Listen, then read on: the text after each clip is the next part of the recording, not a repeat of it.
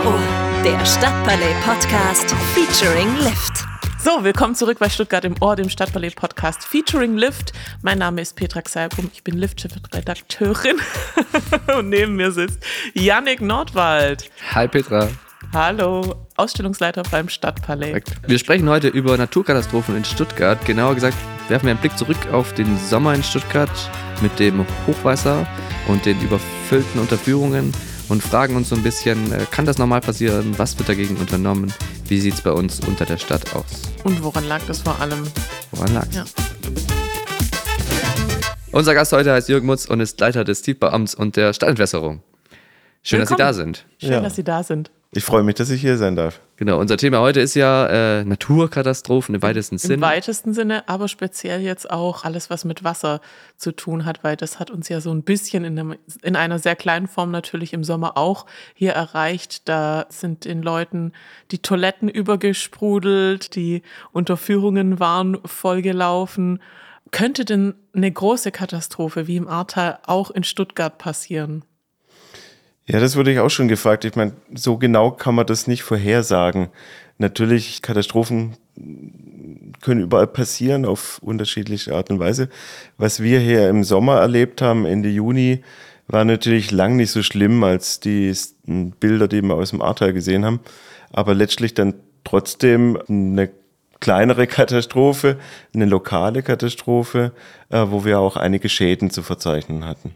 Was sind denn so die, äh, so die Zahlen, die danach so, äh, nach der Analyse, nachdem sozusagen alles vorbei ist und man genau weiß, was sind die Schäden, wie hoch sind die ausgefallen, wie lässt sich das auch in Zahlen beziffern, die Katastrophe? Also wir haben jetzt ähm, das nicht in konkreten, kann ich Ihnen keine konkreten Zahlen nennen. Ähm, und natürlich sind unsere Einrichtungen betroffen, äh, die haben aber gut funktioniert. Ähm, und von daher sind die natürlich auch dafür da, um diese Ereignisse dann zu bewältigen, sozusagen, wenn nicht an dem Tag selber oder zu dem Zeitpunkt, wo der Starkregen dann auf Stuttgart niederfällt, aber im Nachgang, dass die Unterführungen zum Beispiel wieder freigepumpt werden, leer gepumpt werden, dann werden sie gereinigt und dann kann man den Fahrzeugverkehr wieder durchlassen. Sprich, die werden, die werden tatsächlich ausgepumpt. Also man wartet nicht drauf, dass es jetzt auf natürlichem Wege wieder abfließt. Nee, das würde auch nicht funktionieren. Das ist einfach eine Senke. Ja. In der sammelt sich das Wasser. Also gerade bei diesen B14-Unterführungen. Und da sind große Becken eingebaut, die, die können das Wasser erstmal sammeln und auch abpumpen in den Kanal. Aber irgendwann ist dann einfach zu viel. Und dann schafft es die Pumpe nicht mehr, beziehungsweise der Kanal ist voll, in dem abgepumpt werden soll. Und dann wird die Unterführung gesperrt. Das ist ja auch das Wichtige, dass dann niemand mehr reinfährt und zu Schaden kommen kann. Und dann ist sie erstmal gesperrt und es regnet weiter und dann kann ja zunächst mal auch nichts mehr passieren. Und im Nachgang, wenn es dann wieder aufhört zu regnen, die Kanäle wieder frei sind, dann pumpen das Wasser dann wieder aus der Unterführung ab. Was sind so die, äh, die Aufgaben von Stadtentwässerung? Also wie kann man sich das vorstellen? Wie, viele Leute sind da beteiligt? Ist es sozusagen, eine, ist ja eine, all- eine alltägliche Aufgabe, ist jetzt nicht nur, dass sozusagen die Stadtentwässerung in, ins Spiel kommt, wenn jetzt die Katastrophe vor der Tür steht oder danach, sondern das ist ja was, was dauernd passiert. Was sind da für Maßnahmen, die man ergreift? Wie funktioniert das für so eine große Stadt wie Stuttgart? Ja gut, also die Stadtentwässerung ist zunächst mal eigentlich zuständig für das Abwasser in Stuttgart. Für das häusliche Abwasser, aber auch natürlich von der Industrie.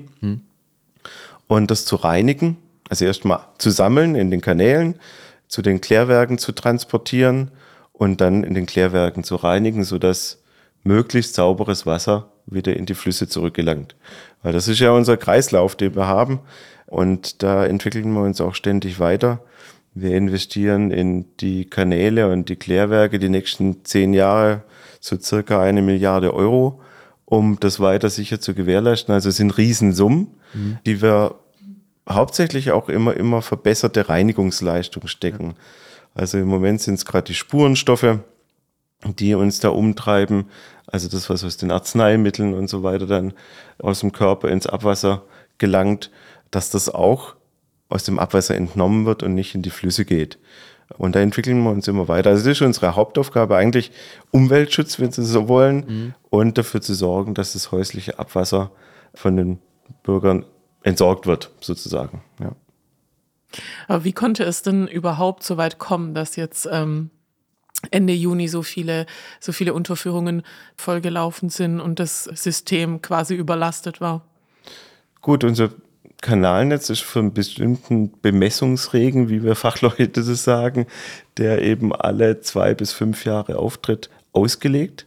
Dafür sind die Kanäle dimensioniert und das können sie abtransportieren. Hm.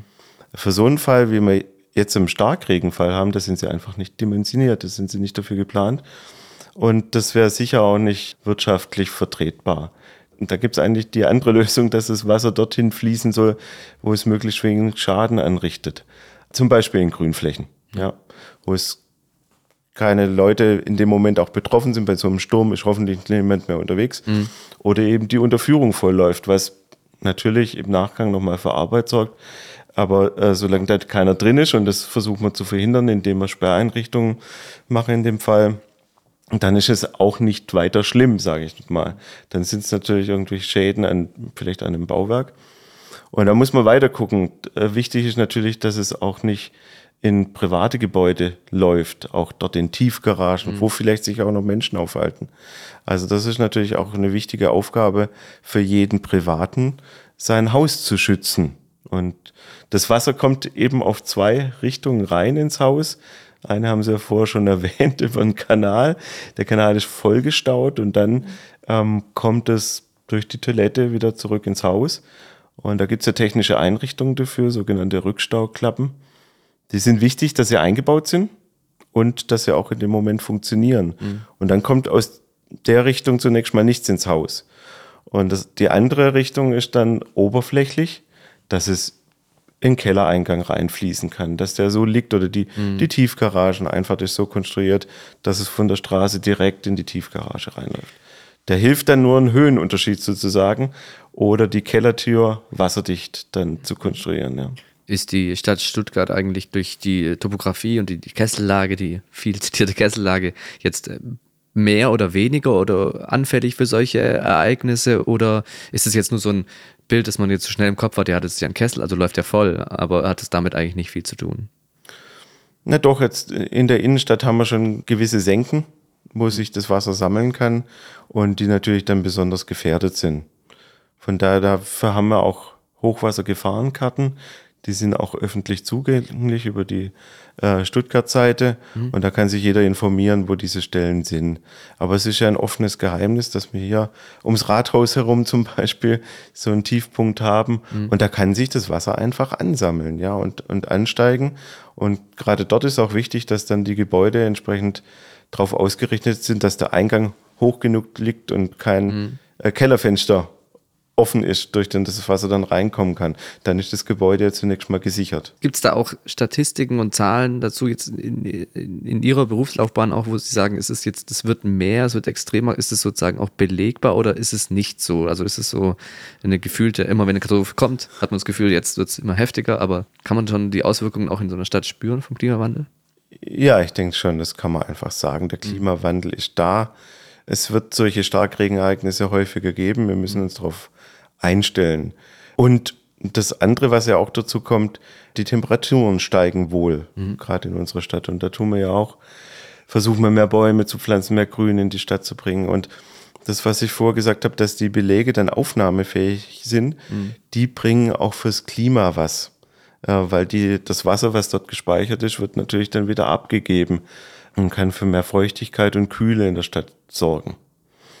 Außerdem bauen wir Brunnen in der Stadt. Gut, das wird wahrscheinlich jetzt das Klima ja. nicht verändern, aber sorgt vielleicht für ein bisschen Erleichterung ja. für die Menschen, die hier leben. Und aber wenn man sich jetzt anschaut, es ist jetzt schon ein bisschen ein älteres Bauprojekt ja auch, aber wenn man sich gerade das Europaviertel oder so anschaut, da fällt einem jetzt ja im ersten Moment nicht so viel Grün und, und Bepflanzung auf äh, und eher viel Versiegelung. Ähm, ist es ein Projekt, das eben vielleicht noch aus einer Zeit, würde man es heute anders bauen oder gibt es da Meinungen dazu? Und auch gerade hinsichtlich äh, Rosenstein-Quartier, äh, die ja vieles äh, anders machen wollen oder man viel anders machen will, wenn das dann eben entsteht.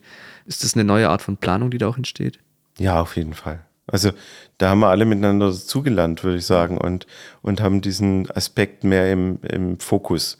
Also das Neckarpark, Rosenstein-Quartier, mhm. Schafhaus, ein neues Baugebiet, da werden wir alles das umsetzen und vielleicht auch noch Dinge umsetzen, die wir heute noch nicht so genau kennen. Das sind ja lange Planungsläufe. Und da wird man das beachten. Da ist, glaube ich, weniger das Problem bei neuen Projekten, dass wir das im Auge haben. Mhm. Schwieriger wird es ja im, in der Bestandsfläche, Ja. die ja weitaus größer ist und, und wo es natürlich auch weitaus schwieriger ist, da wieder was zu verändern. Weil ich kann nicht einfach Siegerpflaster oben drauflegen, sondern das Wasser muss ja in den Boden reinkommen. Und dann ist immer nötig, eine größere Menge dann Aushub zu machen. Und unsere Böden sind auch nicht überall so, dass sie, ähm, dass das Wasser dort gut einsickern kann oder äh, eindringen kann. Und dann muss ich halt umso mehr ähm, Boden austauschen. Und das ist dann, hat auch mit dem Thema Nachhaltigkeit dann wieder zu tun, wie viel Material bewege ich hier, Ja. um welchen Effekt zu erreichen. Ich denke, hier in der Innenstadt hat man jetzt schon das Grün auch sehr im Fokus und das ist ja auch richtig. Da achten wir auf jeden Baum und versuchen die Bäume, die wir haben, zu erhalten. Unser Gartenbauamt ist da jetzt auch fleißig unterwegs, ähm, im Sommer zu gießen, damit ähm, die Bäume, die wir haben, auch gesund bleiben. Ja, und dass hier Teile weggeschwemmt werden, so ich, gut, in der Innenstadt wahrscheinlich nicht, aber so im Speckkreis von Stuttgart, ist das vorstellbar? Also Braunsbach war ja auch so ein Fall, wo ein kleines Gewässer zum reißenden Gebirgsfluss wurde. Und ähm, ganz so schlimm war es nicht, aber 2018 hat man den Feuerbach, der auch durch Starkregen und der dauerte halt auch sehr lang. Äh, da ist dieses idyllische Bächchen angeschwollen zum reißenden Fluss und hat Mühlhausen unter Wasser gesetzt. Ja. Und das ist noch lang entfernt vom Ahrtal, das ist ja klar, aber auch dort hat es ordentlich Schäden gegeben und das könnte auch noch stärker ausfallen, klar, das, das kann man sich vorstellen. Wenn der Nesenbach wieder hochkommt. Ah, der, der Nesenbach, ja. Ja. Das ist, Ist der also der so Feuerbach ist der größere Fluss, würde ich mal behaupten. Ja, den sieht man sogar ab und zu auch. Ja, ja. Aber auch da werden wir ran, also gehen wir ran. Äh, und das haben wir jetzt nochmal intensiver untersucht, wo das Wasser überhaupt herkommt und an welcher Stelle es Sinn macht, dann zum Beispiel einen Damm zu bauen, um, um das Wasser zurückzustauen. Ähm, Aber es ist eine das, Vielzahl von Maßnahmen. ne? Es ist nicht, Ja. es ist eben nicht so, dass man sagt, man kann dann eine Lösung ansetzen und Geld in die Hand nehmen, dann macht man, baut man ein irgendwo ein Ding hin oder so und ein Becken und dann fertig, sondern es ist so ein, ein, ein längerer Prozess auch, wenn man, Naja, vor allem, weil es natürlich auch wieder ein Rechtsverfahren braucht, Mhm. weil wir wieder in die Natur eingreifen. Sie müssen sich vorstellen, da sind wir im Landschaftsschutzgebiet, Mhm. im Naturschutzgebiet sogar. Und wenn wir dort einen Damm einbauen und das wird 10, 20 Mal im Jahr überflutet, Mhm. dann ändert sich ja Flora und Fauna dort. Und von daher ist ein Eingriff in die Natur im Naturschutzgebiet. Und ja, das muss man natürlich auch bewerten, sozusagen. Und ob sie jetzt eine Straße bauen oder so einen Damm, Ja. das ist vom Verfahren dann her auch wieder ähnlich. Ja, das sind aber alles Sachen, die mal nicht von heute auf morgen gehen, sondern die lange, also wo immer auch die Frage ist, äh, ist es sinnvoll, mache ich nicht eine Sache kaputt durch eine schnelle Maßnahme für was Neues? Ja. Und ähm, also ich finde es, ich glaube, von den, von den Geldern, die man, also gerade bei solchen Sachen braucht, da kann man einige Image-Kampagnen fürs Land fahren. also das sind wahrscheinlich schon dann The Wasser. sehr, sehr große Summen, auch wenn es dann um, äh, um so wirklich so Umgrabungen geht und äh, sowas Ja. wie so ein Dammbau oder sowas. Das ist richtig, aber wir müssen ständig in unsere Infrastruktur investieren. Also die muss einfach am, am Laufen gehalten werden, das, was wir haben auch. Und sie muss ausgebaut werden. Und natürlich tun wir auch die, die Kanäle immer überprüfen, ob sie jetzt noch die Anforderungen erfüllen, wenn ein neues Gebiet dazu kommt oder tatsächlich, also das Einzugsgebiet einfach größer wird, dann werden die, die Kanäle auch vergrößert, ja. Aber es muss natürlich aufeinander passen. Ich sage immer, ähm, das fängt klein an beim Haus, dann fließt es in den großen Sammler bis hin zu unserem Nesenbach-Kanal. Da passen dann 130 Kubikmeter pro Sekunde durch und werden dann Richtung Neckar gebracht. Dann wird das Regenwasser in den Neckar ausgeleitet und das Schmutzwasser geht dann weiter ähm, Richtung Klärwerk. Ja. Aber das sind auch gewaltige Mengen, die da transportiert werden in so einem Fall. Funktioniert die Trennung dann überhaupt noch einwandfrei bei so großen Wassermassen? Die funktioniert.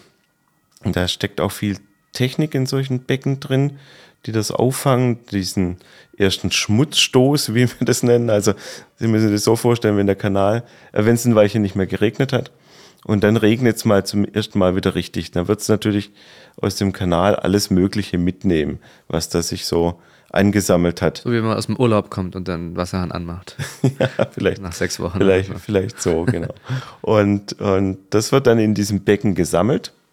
Und das Regenwasser, was danach kommt, ist dann relativ sauber. Natürlich ist da auch noch ein bisschen Verunreinigung mit drin. Und das wird dann in den Fluss abgegeben, ja. ja.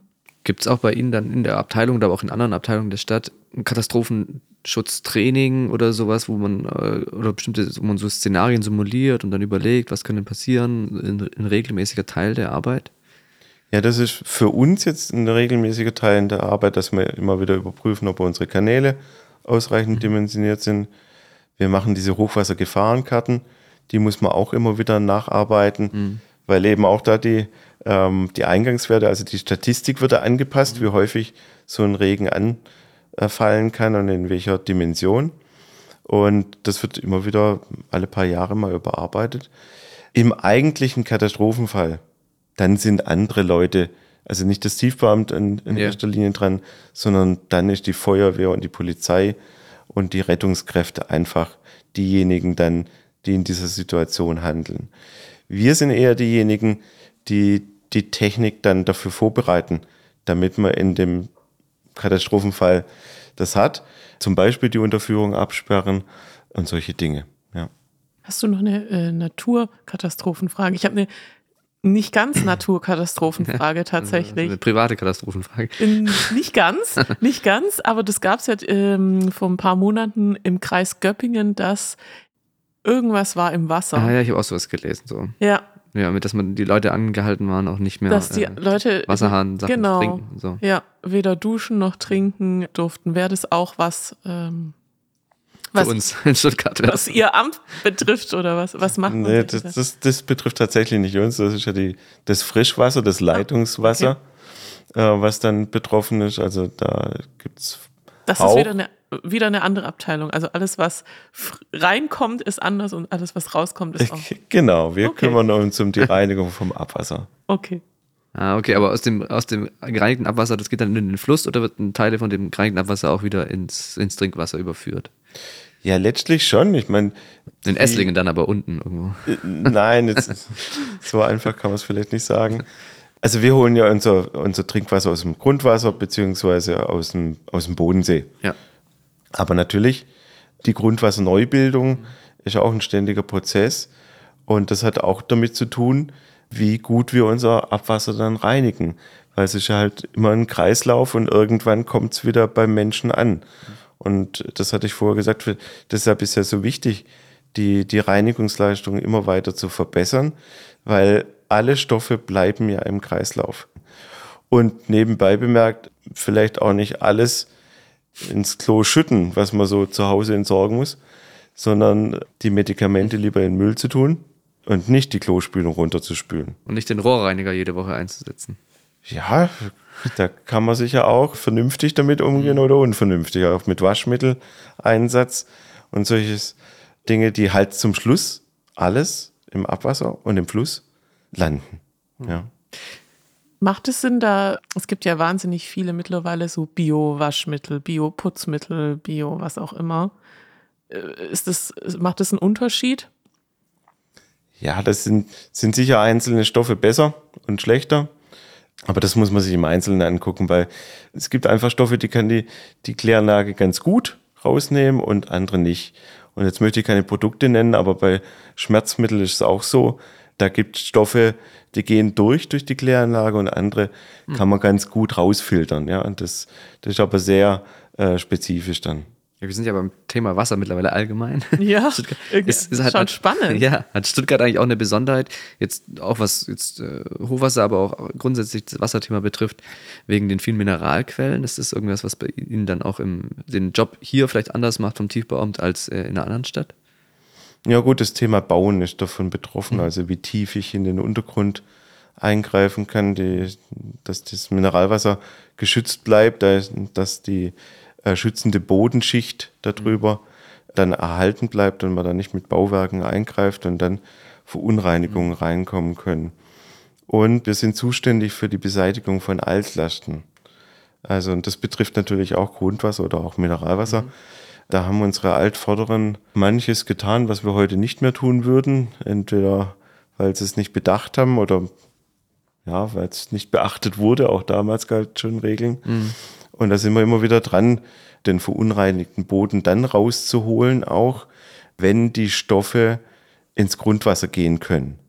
Wenn die in dem Paket bleiben Ja. und sich nicht lösen lassen, dann ist nicht so schlimm. Dann kann man es machen, wenn man sowieso an die Stelle mal rangeht, also sprich ein Bauvorhaben Ja. ansteht. Aber wenn die Stoffe wasserlöslich sind und ins Grundwasser abdriften sozusagen, dann muss man es natürlich früher machen und, und meistens ist dann den Boden rausholen und irgendwo deponieren, wo er keinen Schaden anrichten kann. Und das ist auch ein wichtiger Faktor fürs Mineralwasser. Und der schöne Teil von Mineralwasser sind natürlich unsere Brunnen. Wir haben 15 Mineralwasserbrunnen mit unterschiedlicher Ausprägung vom Mineralwasser. Also die einen helfen für das und die anderen für das. Und das macht der Stuttgart auch berühmt, neben dem, dass man es natürlich bei den Bädern benutzen kann. Ja, aber das heißt, wenn ich es richtig verstehe, dass so ein Hochwasser, wie wir es jetzt im Sommer hatten, sozusagen relativ weit an der Oberfläche passiert und nicht äh, das Grundwasser direkt belastet, weil im Ahrtal haben wir auch immer wieder mal gehört, dass dann eben die Gefahr besteht, dass Grundwasser äh, verunreinigt oder verseucht werden könnte. Das ist aber dann schon nochmal ein anderer Schritt, oder? Ja, da- da- das sind ja tatsächlich ganze, die Kläranlagen und so sind betroffen gewesen. Die haben ja gar nicht mehr funktioniert. Kanäle waren weg und das Abwasser floss einfach in den nächsten Weil Fluss. richtig Infrastruktur zerstört Gen war. genau, ja. Das ist ja bei uns nicht passiert. Was gibt's denn noch? Welch, auf welche Katastrophen können wir uns denn noch so einstellen? also, was ist denn ein mögliches Szenario, ohne dass wir den Leuten Angst machen? Aber was ist denn, was passieren kann, worauf man sich auch vielleicht privat einstellen kann? Also, jetzt nicht eine Regenjacke kaufen, die besonders dick ist oder so, aber ähm, gibt es da irgendwelche Sachen, die einfach möglicher sind als andere? Naja, ich bin kein Klimaforscher und kann Ja. Das nicht genau vorhersagen. Also, ich kenne die Schwachstellen der Stadt. Ja, okay. ja, also ich, ich denke, worauf wir uns ja alle einstellen können, ist, dass es wärmer wird in der Stadt. Ja. Und dass wir mit dem Wasser insgesamt sorgsamer umgehen sollten. Und da kann man natürlich schon viel tun als Privater. Also erstmal vernünftig mit dem Thema Frischwasser umzugehen, sprich vielleicht auch sparsam damit zu sein, weil es ist ein kostbares Gut. Das wird noch kostbarer werden in Zukunft, wenn es weniger regnet. Das ist ja jetzt ein bisschen ein Widerspruch. Gell? Wir reden über Wasserknappheit und gleichzeitig über Starkregen, aber die Wetterextreme werden halt größer, längere Dürrephasen sozusagen, aber dann trotzdem gleich wieder so ein Starkregen steht daneben. Man hat es ja gehört, genau, gerade waren überall Nachrichten über das Ahrtal und sowas, aber gleichzeitig kamen dann schon die ersten Nachrichten aus der Landwirtschaft, die gesagt haben, oh, wir haben besonders äh, trockenen Sommer gehabt irgendwie. Und also man denkt dann so, hä, es hat doch die ganze Zeit geregnet, aber Die, die Grundwasserneubildung ist wirklich schlecht. Ja, die, die ist schlecht, weil es zu wenig regnet. Wir haben in den letzten Jahren zu wenig Niederschläge gehabt und deshalb sinkt der Grundwasserstand. Eine letzte Frage hätte ich noch. Merken Sie an den Stoffen, die Sie rausfiltern müssen, dass es da irgendwie einen Trend gibt oder dass in den letzten zehn Jahren jetzt besonders viel, ich weiß gar nicht, Mikroplastik, Silikone, was auch immer da vorzufinden ist, was Sie rausnehmen müssen? Von der Menge. Na, grundsätzlich, das ist so wie bei der häuslichen Mülltonne.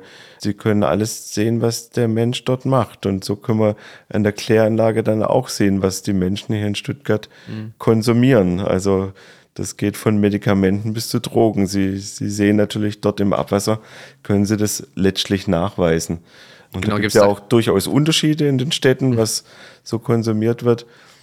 Ganz Gibt's da Trends? spannend. Gibt's da Highlights in Stuttgart? Ja. So Trends. Das ist doch interessant, ne? Nicht raus, muss gar nicht hier auf der Straße die Leute interviewen. Abwasservergleich. Sondern einfach Abwasser checken und sagen, so, die Leute nehmen immer mehr das und das äh, zu sich oder haben immer öfter Kopfweh scheinbar und Ja, und man kann zum Beispiel, das versucht man ja auch nochmal, ein Thema Corona, dort zu gucken, ob das so eine Art Frühwarnsystem sein kann. Ob man die Ähm, Erreger statt- sozusagen schon erkennen kann. Genau, weil man die ein bisschen vorher wohl erkennen kann im Abwasser, bevor da ein großer Ausbruch kommt. Ah, ja, okay. Aber ob das ähm, Da sind wir auch bei Katastrophen. in, so einer, äh, in so einer Stadt wie Stuttgart so wirklich, ähm, also da kann man es halt nur global sagen. Hm. Weil in, in Klärwerk Mühlhausen fließt halt von Esslingen, von Stuttgart das Wasser Ah, dorthin okay, und, und von da haben sie ein großes Einzugsgebiet. Sie müssten es dann an vielen Stellen messen, um so ein bisschen lokal äh, das beurteilen zu können. Ja, aber jetzt Butter bei die Fische. Was, gibt, was ist denn im Stuttgarter Abwasser so alles drin? Das ist auch mal Highlights, irgendwas was Highlights. Merkwürdiges. Highlights. Müsste ich jetzt nichts zu berichten, was Highlights drin sind. Aber vielleicht noch zu dem Thema Mikroplastik. Ja. Das ist natürlich auch ein Thema, was uns umgetrieben hat oder noch umtreibt. Wir haben Gott sei Dank bei den äh, Klärwerken einen, einen Sandfang eingebaut, der filtert das ganz gut raus. Aber trotzdem ist natürlich so, gerade bei Regen, wenn es dann auch in den Fluss geht, dass es wichtig ist, dass wir Mikroplastik vermeiden. Und die Stadt hat ja sich dazu entschieden, jetzt bei den Kunststraßenplätzen zum Beispiel da zu reagieren und dort keine Kügelchen mehr ähm, in den Rasen reinzumachen, sondern jetzt nur noch Vollkunststoffplätze äh, Plätze oder mit Sand befüllte zu machen Also weniger. und damit da ein bisschen weniger aufkommt. Das sind so einzelne Schritte, aber ich glaube, auch da kann jeder Einzelne viel beitragen, indem er mit seinem Müll auch ordentlich umgeht, ja. Ja. Ja, schön. Gut. Wunderbar. Dann sind wir auch schon am Ende. Vielen Dank, dass Sie da waren. War Vielen sehr Dank. interessant, aufschlussreich. Tschüss, Dankeschön. Okay, Danke. vielen Dank, hat Spaß gemacht. Tschüss. So, jetzt kommen wir wieder zu unserer großartigen Abschlussrubrik. Rub- Abschlussrubrik. Und zwar zu den Stuttgart-Tipps. Yes. Ich habe heute einen Musiktipp mitgebracht. Und zwar einfach nur so. Klaust du einfach meine Rubrik? Genau, ich glaube deine Musiktipp-Rubrik und äh, will heute nochmal verkünden, dass ja jetzt ein neues Album erschienen ist und zwar von dem Stuttgarter Künstler Levin Goes Lightly, den ich eigentlich nur nenne, weil mein Sohn den gleichen Namen hat. Das wollte ich dich gerade nämlich auch fragen. Hast du deinen Sohn nach Levin das Leid? Ich kannte den tatsächlich Benannt. nicht davor, ähm, Okay. sondern ungefähr gleichzeitig kennengelernt. Aber Levin Goes Lightly hat ein neues Album, das heißt Rot. Äh, Da singt er auf Deutsch, aber auch wieder auf Englisch. Ähm, es ist wie immer eine sch- wunderschöne Mischung, glaube ich, aus ähm, psychedelischem Pop und äh, ein bisschen David Bowie und ein bisschen The Cure und Smiths und so weiter. Ähm, ja, es ist ein sehr schönes Album, ein sehr schönes Albumcover übrigens auch. Ein kleiner Fun Fact ist, dass äh, Levin Goes Lightly seine, seine, ein Foto seiner Mutter nachgestellt hat auf dem Cover und das Originalfoto hinten drauf ist. Ja, hört euch an, kauft es euch, ladet es euch runter, streamt's und äh, ab in die AirPods damit. Yes. Ich habe zur Abwechslung keinen Musiktipp mitgebracht. Ist es dann ein Essenstipp, Petra? Nein, es ist Auch nicht. Es ist ein halber Essenstipp, okay, Okay. es ist ein halber Essenstipp, ja. Und zwar ähm, gibt es eine neue Ausstellungsreihe im Kikuya äh, in der Kalverstraße. Da jeden Sonntag wird, werden da ähm, KünstlerInnen und DesignerInnen aus Stuttgart ausgestellt, die sich mit asiatischer Kunst beschäftigen. Also unter anderem zum Beispiel Cosplay, aber auch Tattoo-Artists. Auf jeden Fall gerne vorbeischauen. Die machen sich sehr viele Gedanken. Es gibt auf jeden, auf jeden Künstler und auf jede Künstlerin ein abgestimmtes Sushi-Menü. Oh, Ja. Cosplay Und- Special. Genau, da gibt es eine Seite auf Instagram, da kann man sich up to date halten und zwar Kikuya Exhibitions. Und genau, Was ist die Kikuya- Kikuya-Wertung vom Lift noch nebenbei? da waren wir schon lange nicht mehr. 445, 543, 544. 20 von 10. Sehr gut. Auf jeden Fall lecker und Kunst Genau. auch noch mit dazu. Ja, sonntags hat man ja oftmals nichts zu tun.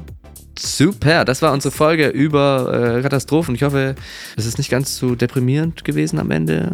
Äh, Katastrophen. Naja, die Message war ja so ein bisschen Nicht in den Keller gehen. nicht in den Keller gehen und äh, nicht alles runterspülen und nicht so viel nehmen vor allem, was dann, weil alles, was ihr nehmt, Leute, Es kommt jemand, zurück. es kommt zurück, es findet jemand. Ja. Gut. Mach's gut, bis zum nächsten Mal zu unserer aller, aller, aller, aller, aller, aller, aller letzten Folge. Eine Weihnachtsfolge, vielleicht ein Jahresrückblick. Wir sind noch ein bisschen am überlegen, was wir machen. Ja. Und äh, bis dahin gehabt euch wohl. Tschüss. Ciao.